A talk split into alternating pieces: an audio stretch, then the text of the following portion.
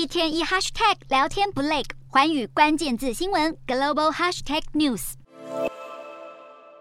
中国近几年来拓展战狼外交，频频拉拢欧亚非开发中国家加入“一带一路”计划，声称能够促进经济与就业，实际上却害他们坠入债务陷阱。不过，中国始终不愿协助他们收拾烂摊，如今终于出大事了。斯国国会反对派议员拉萨马尼卡姆当地时间五日，当着全体议员的面暴跳如雷，责怪中国是造成斯里兰卡经济崩垮的罪魁祸首，还扬言要是中国政府不取消或协助重整斯里兰卡债务，将会在全国发起“中国滚回家”运动。拉萨马尼卡姆怒斥中国政府贿赂斯里兰卡政客，将一堆根本不必要的基础设施强硬新建在斯国土地上，不仅未替斯里兰卡创造就业机会，反而深陷债务泥沼。斯里兰卡是中国“一带一路”计划最大参与国之一，年年累积下来，一共积欠中国高达七十四亿美元债务，最后只能宣告破产，引爆经济危机，造成大规模暴乱。从那一刻起，斯里兰卡人民开始后悔过度依赖中国，让国家迅速衰亡，一发不可收拾。